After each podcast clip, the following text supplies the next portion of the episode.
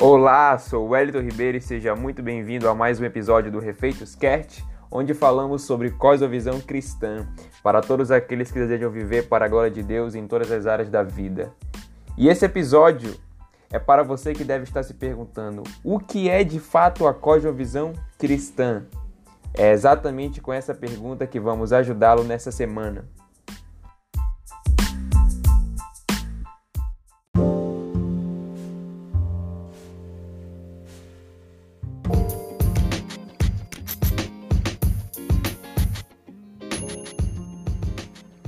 Queria começar esse podcast com um trecho do poema A Vida Enterrada, de Matthew Arnold. Diz o seguinte: Contudo, nas mais conglomeradas ruas do mundo, apesar do burburinho e do tumulto, surge um desejo inefável, provindo da consciência da nossa mortalidade, uma sede de consumir nosso fogo e indomável força. Nos rastros da nossa verdadeira trilha original, um desejo em adentrar no mistério deste coração que pulsa, tão selvagem, tão profundo em nós, para saber de onde veio nossa vida e para onde vai. Eu acredito profundamente que a cosmovisão cristã satisfaz esse desejo do nosso coração, pelos motivos a seguir.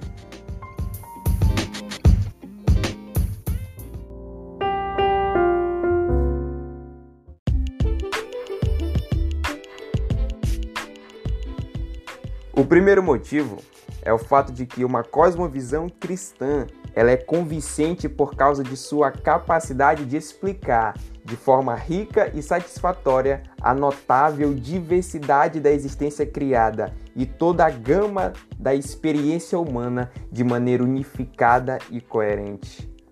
O segundo motivo é nós não podemos perder de vista a ideia de que o cristianismo deve ser uma interpretação do universo. É por isso que Ronald Nash, citando indiretamente Skype, diz: O cristianismo não é simplesmente uma religião que diz aos seres humanos como eles podem ser perdoados. É uma visão de mundo e de vida total. Os cristãos precisam reconhecer que sua fé tem coisas importantes a dizer sobre a vida humana como um todo. E por fim, o cristianismo, como uma cosmovisão, alcançou notável proeminência nos últimos 150 anos. Então, nós podemos desfrutar dessa experiência, nós podemos desfrutar dessa novidade. Nós temos uma cosmovisão e ela é abrangente e ela explica o todo.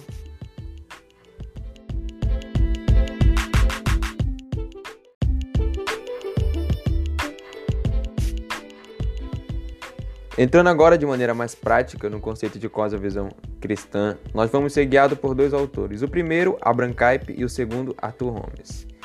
Começando então com Abraham Kuyper. Ele diz que para nossa relação com Deus, a cosmovisão cristã diz que nós podemos ter uma comunhão imediata com o eterno, independentemente do sacerdote ou da igreja. Então aqui nós vemos a ideia do ateísmo ser destronado, pois ele nega a existência de Deus. E a cosmovisão cristã diz que não só existe Deus, mas que nós podemos se relacionar com ele.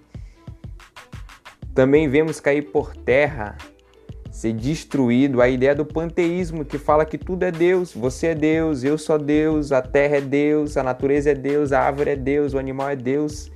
Está destronado, porque a cosmovisão cristã fala de um Deus pessoal, que nós podemos se relacionar.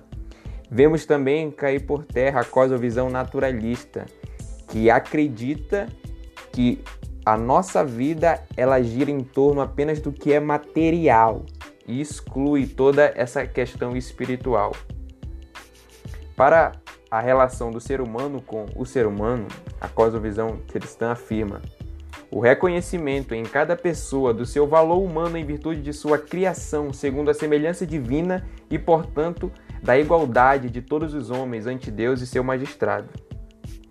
Então você percebe que a visão de mundo cristã, a fé cristã, destrona toda a questão do racismo. Ela condena tanto a ideia do racismo como a prática do racismo. Isso é pecado. Isso ofende a Deus, porque é Ele que criou as pessoas. Na época do movimento nazista também, a cosmovisão cristã se posicionou de maneira contrária, porque o nazismo acreditava numa raça ariana, numa raça superior. Então vemos também cair por terra esse movimento. E para nossa relação com o mundo, a cosmovisão cristã defende o reconhecimento de que em todo o mundo a maldição do pecado é contida pela graça, que a vida do mundo deve ser honrada em sua independência e que devemos, em cada domínio, descobrir os tesouros e desenvolver as potências escondidas por Deus na natureza e na vida do ser humano. Então, aqui nós vemos um chamado para que as pessoas desenvolvam ciência. Não existe essa luta, essa briga, esse conflito entre ciência e fé cristã. Na verdade, isso aí foi criado por diversos autores para menosprezar. Mas se você for buscar na questão histórica, você vai perceber que as universidades nasceram no contexto da igreja, no contexto da fé cristã.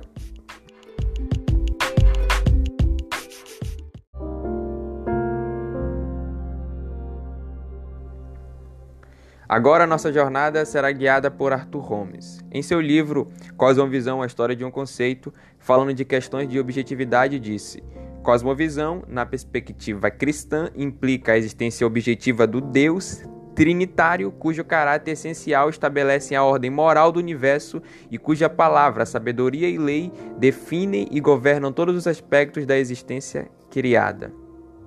Sendo assim, o significado do universo e a autoridade para determiná-lo não são questões abertas, pois estão fixos na existência e no caráter de Deus. Logo, relativismo e subjetivismo são excluídos.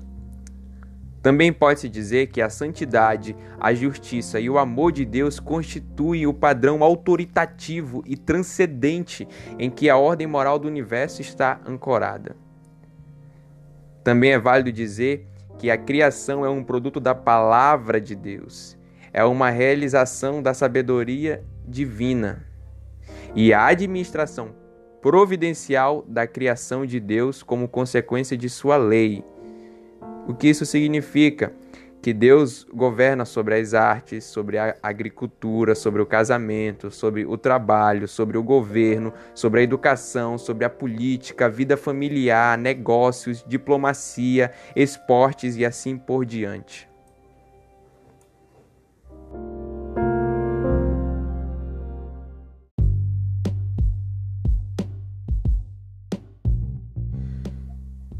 Cosmovisão na perspectiva cristã implica que os seres humanos, como imagem e semelhança de Deus, estão ancorados e integrados no coração como a esfera subjetiva da consciência que é decisiva para moldar uma visão da vida e cumprir a função tipicamente atribuída à ideia de cosmovisão. Por que o autor diz isso? Porque coração no pensamento hebraico é a sede do intelectual, Daniel 10:12 do afetivo, Jeremias 15:16, do volitivo, Juízes 5:15, e da vida religiosa de um ser humano, Ezequiel 14:3. No Novo Testamento, coração também é aquilo que determina a conduta moral de alguém. É válido também ressaltar que o próprio fenômeno da cosmovisão deve ser compreendida nos termos da doutrina bíblica do coração. Não é algo apenas fora de nós, não é algo apenas intelectual, envolve a nossa vontade, envolve tudo que somos, afeta todo o nosso ser, a nossa personalidade completa. Dentro do coração procedem as fontes da vida, sabemos disso. Porém, também é válido citar que o coração sofre influências externas e ele também é responsável por moldar como interpretamos a realidade.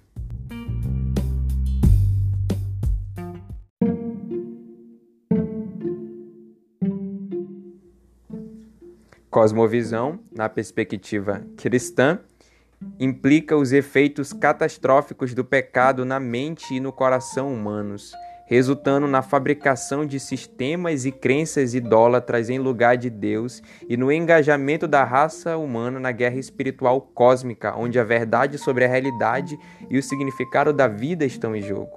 É por isso que sabemos bem lá no fundo que existe algo errado conosco. É por isso que sabemos bem lá no fundo de que o mundo não é como deveria ser, de que tem algo errado com ele, algo que precisa ser solucionado. Tem que haver uma redenção no mundo. É por isso, porque a cosmovisão cristã diz que há os efeitos catastróficos do pecado na mente e no coração humano. A cosmovisão cristã, como o autor mencionou, também nos explica porque há variedades de religiões, variedade de, de formas de se reconectar com Deus, porque o coração do ser humano, a partir do pecado, se tornou uma fábrica de ídolos. Parafraseando aí, né, João Calvino. Uma outra coisa também, segundo o autor, que percebemos é que há uma guerra espiritual cósmica, onde a verdade sobre a realidade e o significado da vida estão em jogo. Talvez você não se deu conta ainda dessa guerra espiritual cósmica, que é maior que a gente, mas ela existe, ela é real e ela tem como o foco essa questão do significado da realidade e da vida.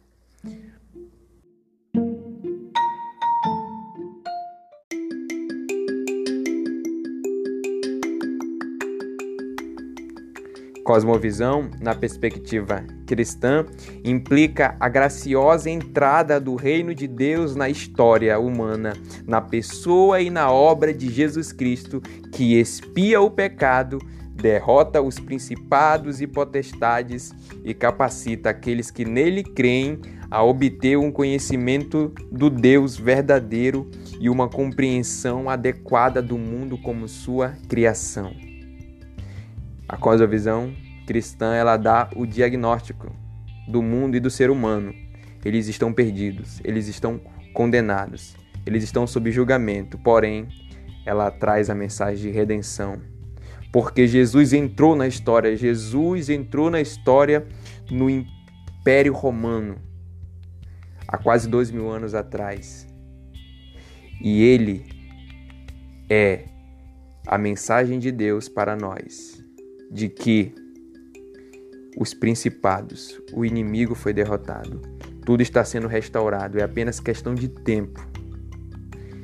E todos que creem nele, que confiaram e acreditam na sua morte, na sua ressurreição, vão experimentar um conhecimento do Deus verdadeiro e vão ter uma compreensão adequada do mundo como a criação dele.